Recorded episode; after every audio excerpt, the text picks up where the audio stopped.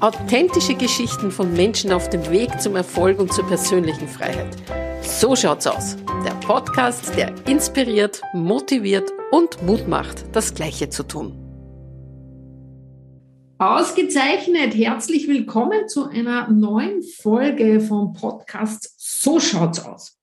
Heute habe ich die Sandra Reitmeier bei mir zu Gast. Die Sandra lebt in Hamburg, ist Österreicherin und ist in den hohen Norden ausgewandert und ist dort, äh, nicht, nicht nur dort, sondern im deutschsprachigen Raum, äh, einer der Top-Visualisierungscoaches, Flipchart-Expertinnen und die Gründerin des ersten Flipchart-Clubs.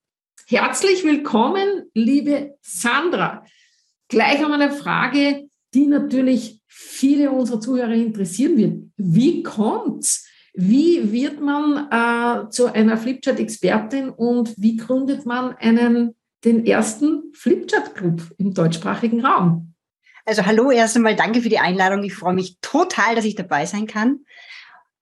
Wie kommt's? Das ist, ich glaube, da erzählen wir im Laufe des Podcasts noch mehr drüber. Das ist gar nicht so einfach, weil ursprünglich einfach zu sagen in einem Satz, meine ich, auch nicht zu machen, das erzähle ich auch nachher noch drüber. Ähm, aber es sollte wohl so sein. Also der Stift und ich, wir verstehen uns recht gut. Mhm. Dass das allerdings ein Beruf werden kann, das hätte ich mir im Leben nie gedacht. Wie ist es dazu gekommen? Erzähl ein bisschen von ja. deiner Geschichte. Ja, und das also, war ja nicht immer so einfach oder nein. so erfolgreich. Oh, alles andere. Also mhm. ich war ja ursprünglich im, im sozialen Bereich tätig, fest angestellt, unkündbar, also das ganze Bandbreite. Mhm. Und ich habe einfach, ich war einfach nicht mehr glücklich nach, keine Ahnung, es waren 16 Jahre vielleicht, ich war einfach nicht mehr glücklich im Beruf. Und ich habe gewusst, es muss irgendwas anderes sein, aber das sozusagen das Neue zu starten oder überhaupt mal mir zu erlauben, darüber nachzudenken, was anderes zu starten, war erst einmal für mich ein Ding der Unmöglichkeit. Weil ich bin halt eine wahnsinnige Sicherheitsdenkerin. Mhm. Und ähm, ja, allein der Gedanke hat mir schon die Schweißperlen auf die, auf die Stirn getrieben. Der Gedanke, was zu tun?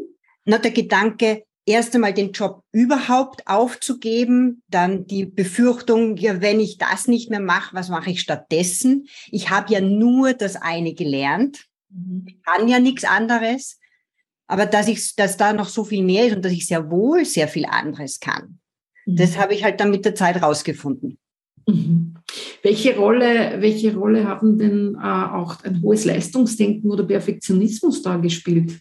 Eine wahnsinnige Rolle, weil, weil letztendlich ähm, habe ich für mich immer den Eindruck gehabt, ich muss erst wissen, dass ich richtig gut in was bin, dass ich es durchdrungen habe in die letzte Pore, also am liebsten ein halbes Studium machen, mhm. damit ich, äh, damit es okay ist, das Neue zu machen. Aber das ist letztendlich ist ja überhaupt nicht notwendig. Genau. Punkt. habe ich rausgefunden. Okay, und, und ähm, ich denke mir, das wird auch wieder viele unserer Zuhörerinnen äh, sozusagen, die werden Ohren bekommen, weil Perfektionismus, extrem hohes Leistungsdenken ist ja sehr weit verbreitet. Und vor allem, wenn man noch in einem Angestelltenverhältnis ist, das dann zu kündigen noch dazu unkündbar, das spricht pragmatisiert. Das ist ja, ähm, gab es da so einen Moment, wo du so unglücklich warst oder so am Boden warst, wo du gesagt hast, keinen Tag länger? Ja, ähm, den hat es sogar zweimal in meinem Leben gegeben. Also einmal, wo ich noch angestellt war, unkündbar. Da war, also ich war einfach fertig mit der Welt. Ich habe mich in Tränen aufgelöst, wiedergefunden und habe mir gedacht, das geht einfach so nimmer. Das muss jetzt anders werden. Mhm. Und dann habe ich sozusagen den Schritt geschafft, mhm. habe tatsächlich den Job gewechselt, bin dann auch Führungskraft geworden. Und da bin ich Jahre später noch einmal an den Punkt gekommen. Mhm wo ich gesagt habe, jetzt passt nicht nur der Job nicht mehr, jetzt passt die ganze Branche nicht mehr. Und wirklich im wahrsten Sinn des Wortes, ich bin hinten in mein Kopierkammer gegangen, habe Rotz und Wasser geholt, habe mir die Tränen abgewischt, bin rausgegangen, habe das Lächeln wieder aufgesetzt, mhm. weil als Chefin dort vor Ort muss ich ja funktionieren, war mein Anspruch. Mhm. Ja. Wie hat sich denn das noch ausgewirkt in deinem Leben? Dass du äh, was so, viel, so viele Jahre gemacht hast, äh, wo du schon so unglücklich warst? Naja, das hat sich äh, sozusagen im ganzen Leben ausgebreitet, weil erst, äh, erstens natürlich im Berufsleben, weil alles ähm, für mich, also gefühlt ist alles schwierig geworden, alles anstrengend. Ich habe mich nicht mehr konzentrieren können. Ähm, aber auch im Privatleben. Ich war einfach so kaputt vom Arbeiten. Ich bin nach Hause gegangen, habe mich aufs Sofa gelegt, habe geschlafen und wollte mich nicht mehr mit Freunden verabreden, weil ich einfach zu kaputt war. Mhm. Was äh, aus, der, aus der heutigen Sicht, ja, was würdest du den Menschen raten, die genau in so einer Situation drinnen stecken, wie du da drinnen steckst? Oder gesteckt bist? Oder gesteckt bin, ja genau, Gott sei Dank nicht mehr ähm, gesteckt bin. Also als erstes einmal wirklich ernst nehmen, wenn es einem selber so geht, auf, darauf hören, dass man früher die, die Notbremse zieht. Also ich habe definitiv zu lange gewartet. Rückblickend würde ich sehr viel schneller die Reißleine ziehen und noch sehr viel schneller mir Unterstützung holen. Mhm. Also mir einen Coach an die Seite zu holen, war schon richtig gut, weil ich mich ja selber in meinem Saft gedreht habe und die Augen waren ja also, weißt du, wenn man selber im Saft schwimmt, dann siehst du ja die Hälfte nimmer. Okay. Ja. Ähm, es ist ja äh, gerade bei perfektionistisch veranlagten Menschen sehr schwierig, dass ja. sie sich Unterstützung holen, weil einer der Ansprüche ist ja, alles alleine schaffen zu müssen. Ja, also, wie soll ich sagen? Ähm, da habe ich Gott sei Dank in meinem Leben relativ schnell gelernt, mir Unterstützung zu holen. Mhm. Ähm, spätestens nach, nach diesem ersten Ding, ne, wo ich aus Angestellten in die, in die, ähm, sozusagen in die Führungsposition gekommen bin, genau. Äh, ich habe einfach gemerkt, allein drehe ich mich im Kreis. Und nachdem ich so nicht mehr will, hole ich mir Unterstützung. Am Anfang hat es lang gebraucht, von der Führungstätigkeit dann in die Selbstständigkeit. Ist es schneller gegangen? Ja. Wegen der Unterstützung. Ausgezeichnet. Wie kam es denn dann jetzt wirklich zu dem Thema Flipcharts? Das hat ja überhaupt nichts zu tun mit deiner Ursprungsprofession oder dem, was du als Selbstständige eigentlich machen wolltest. Ja. Ich sage jetzt einmal, durch Zufall, äh, der ja irgendwie sich angebahnt hat, aber der offensichtlich für mich ein Zufall sein sollte. Ähm, das war bei dir tatsächlich.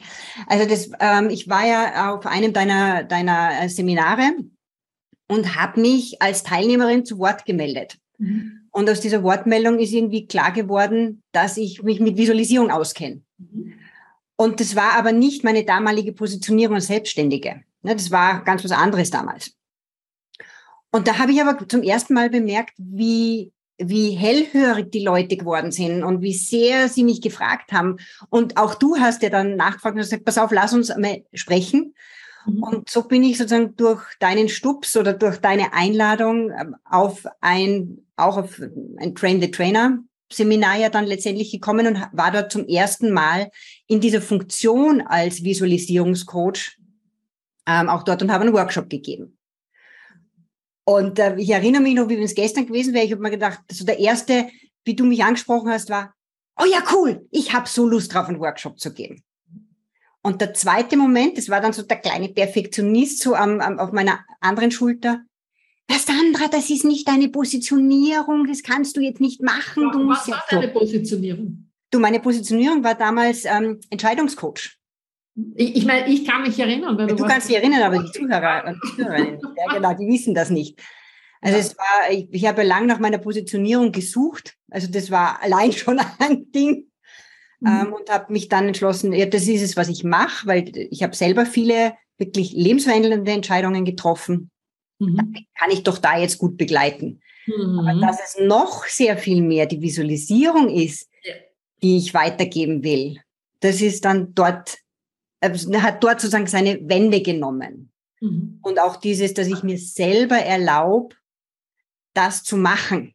Das war auch, also ne, diese Kombination aus die Gelegenheit, die Einladung, die sich ergeben hat und auf der anderen Seite mein inneres, okay, dann mache ich das, ja. weil es fühlt sich richtig. Ja. Also das kann ich nur, nur ähm, allen mitgeben, die, die da zuhören, dass es oftmals sehr lange dauert. Weil man selber so betriebsblind ist und äh, mit, mit seinen eigenen Fähigkeiten. Der Coach sieht das äh, viel früher Nur der Coach ist dann oft überhaupt noch nicht bereit dafür, weil es in, in den Denkprozessen gar nicht funktioniert. Also sind ja. kompletten Blockaden, weil er so noch nicht gedacht hat. Und, ähm, und das einfach nur als Inspiration, bitte sehr aufmerksam sein, immer wenn jemand von außen herankommt und sagt, boah, du hast ja da dieses Talent oder das kannst du so gut und warum machst du nicht das mehr? Aufmerksam hinhören aufmerksam hinhören und das nicht gleich vom Tisch wischen und sagen, na, ich mache ganz was anderes und das kann ich ja nicht und das ist ja so selbstverständlich. Ja. ja, ich weiß auch, wie du gesagt hast, ne, ich habe, was auch immer ich entwickelt habe, habe ich hinter mir ein Flipchart ins Bild gezogen. Wir haben ja damals, waren wir online auch viel im, im Coaching-Prozess und du sagst, Wahnsinn, was du da machst. Und Absolut. ich habe mir gedacht, na ja, ist eh normal.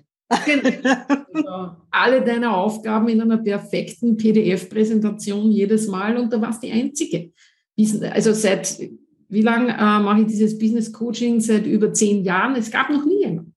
Mhm. Und, ähm, und es ist schön, dass sich da wirklich jetzt diese Flipchart-Expertise, diese Leidenschaft herausgebildet hat. Und da hast du ja auch äh, schon sehr viele Kundinnen und sehr viele Angebote. Ähm, Gibt es denn da irgendetwas, wenn man sagt, äh, ich möchte möcht mal schauen, ob ich überhaupt damit umgehen kann? Ähm, hast du da irgendwie so ein kostenloses Angebot, wo man mal reinschnuppern kann? Ja, ja, auf jeden Fall. Ich nenne es die Aufwärmübungen mit dem, dem Stift. Das ist ein kleiner Minikurs.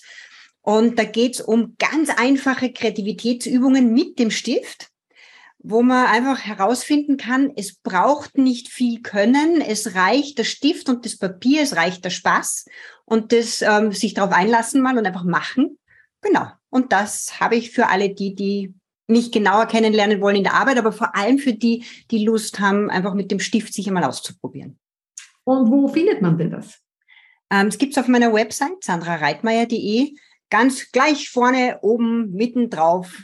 Ähm, Wunderbar. Also da einfach einmal ausprobieren und schauen, äh, was denn das tut. Ja, mit ganz einfachen Mitteln äh, Dinge visualisieren zu können. Und das Ganze funktioniert ja nicht nur live, sondern natürlich auch online. Und das ist auch wichtig, dass man mit äh, Zoom oder mit sonstigen ja. Äh, Techniken hier mit Flipcharts und Visualisierungstechniken ja. Arbeiten kann. Äh, Sandra, was, was ist denn Erfolg für dich? Was bedeutet Erfolg? Das ist eine sehr gute Frage. Also Erfolg, wenn ich über Erfolg nachdenke, dann ist es, beleuchte ich das meistens aus unterschiedlichen Richtungen, weil Erfolg ist für mich jetzt zum Beispiel, dass ich was tun kann, worin ich total aufgehe. Dass, dass ich die Freiheit habe, das zu tun, was mir Spaß macht und nicht mich jeden Tag irgendwo hinschleppen muss und was tun muss, was, was ich nicht tue. Erfolg ist für mich, wenn die äh, Leute mir schreiben und sagen, boah, das macht so Spaß und ich, boah, ich kann das auch, dann weiß ich, meine Arbeit hat Erfolg. So. Mhm. Also es ist. Wunderbar. Ja. Das ist eine richtige sinnerfüllende, sinnstiftende ja. Tätigkeit, die, die du da machst.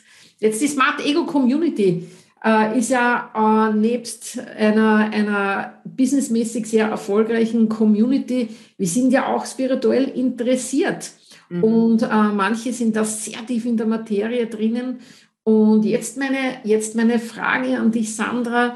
Äh, was ist denn so ein, ein Weg äh, für dich, wo du sagen kannst, der ist auch für Menschen möglich, die mit Spiritualität überhaupt nichts am Hut haben? Was hast du, könntest du da empfehlen?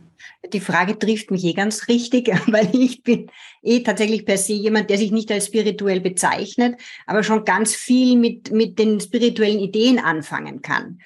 Also was mir da natürlich sofort einfällt, ist ähm, Katie Byron, die mich sehr inspiriert hat. Einfach sozusagen zu hinterfragen, sind die Dinge wahr, so wie ich sie wahrnehme? Mhm. Ist es wirklich so?